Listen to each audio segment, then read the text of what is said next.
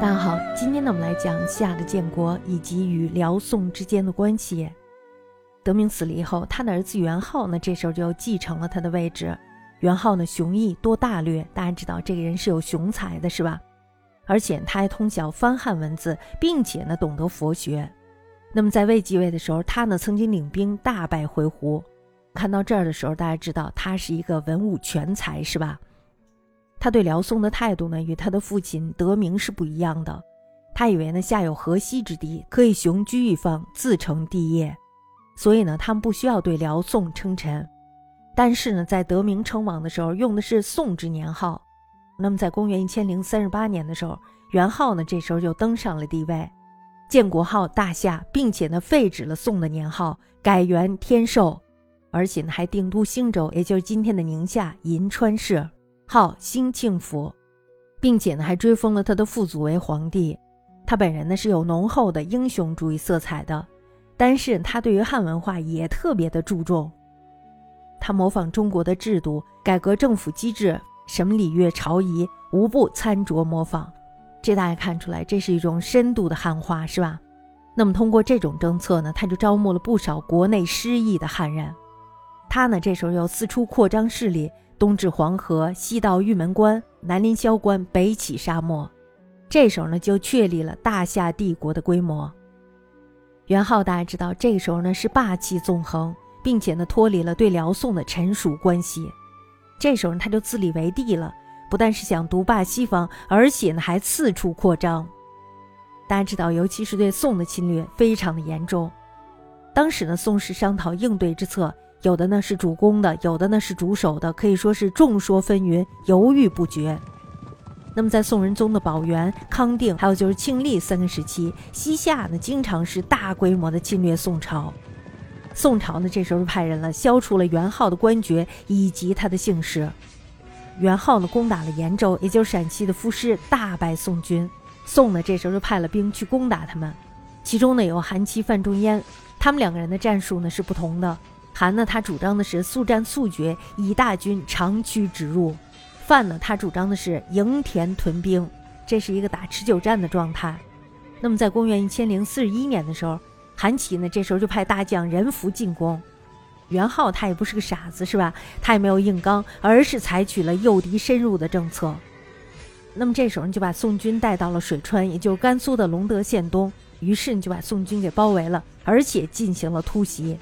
宋军呢可以说是全军覆没，任福呢这时候也战死了。那么在此一役之后，西夏的气焰大涨，侵略泾渭之间屡破宋军。好水川之战败了之后呢，宋这时候呢就派了陈忠直，还有就是夏竦，他们去经略西夏。但是大家知道，并没有打胜。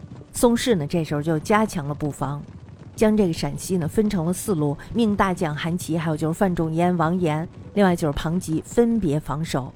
这是为什么呀？就是为了避免以前的防范疏忽。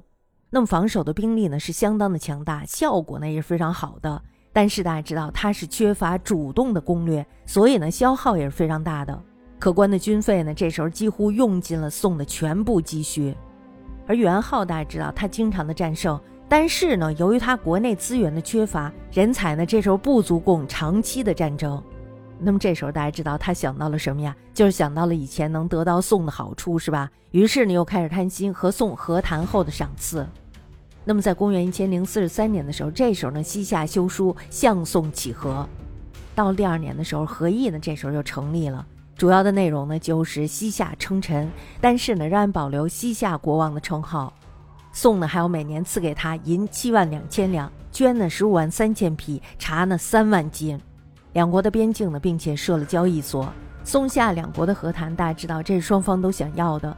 那么夏呢，虽然是称臣了，但是呢，只是名义上的称臣。实际上，大家知道元昊呢，他仍然是称帝如旧，而且呢，还有自主的国政，并且呢，他们仍然是一个完整的独立的国家。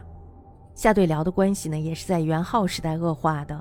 那么自从李继迁降辽，这时候呢，就累世受辽的封册。夏呢对辽臣服，事事恭顺而又谨慎，目的呢其实有两个：一呢就是可以保全领土；二呢就是协辽之势以对付宋，这样呢来扩充他们的土地。宋呢也不傻，他知道这一点的。但是呢，辽夏相结，以协制宋，宋呢则是苦于双方受迫，扩充军备呢，这时候就变成了唯一的办法。但是呢，这时候带来了一个非常大的问题。那么这个问题呢，就是财政上的莫大负担。那么在宋仁宗的时候呢，禁军由四十万增至八十万，连年的征战呢，却只能换得守势，故而呢，只有传统的老办法，以经济利益来贿赂外族。对辽的增币和谈，不但可以消除北方的压力，同时呢，又厚结了辽人，这就使得辽人呢可以转向去对付夏。接着呢，宋的外交就是与辽夏之间的三角关系。那么夏启和这时候呢，宋又给了非常丰富的礼物，是吧？如此，大家要知道，这是要将夷制夷的策略转变为夷攻夷的结果。李元昊的雄心，大家知道，他并非是要臣属于辽的。那么辽兴宗呢，虽然把兴平公主嫁给了他，但是呢，这个李元昊他对这个兴平公主非常的不好。那么这对于兴宗来说呢，是一种侮辱。李元昊呢，这时候自称夏国为西朝，那么称这个辽呢为北朝，这对于兴宗来说呢，又是一种轻慢，还有就是不敬。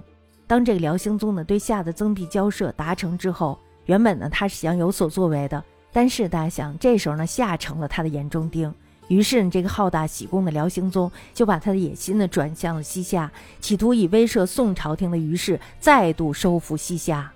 如果要这样做的话呢，有两个好处。首先，大家知道宋氏呢这时候对西夏是束手无策，如果要是在这种情况下打败了西夏，那么这样呢就再度打击了宋氏的自尊心。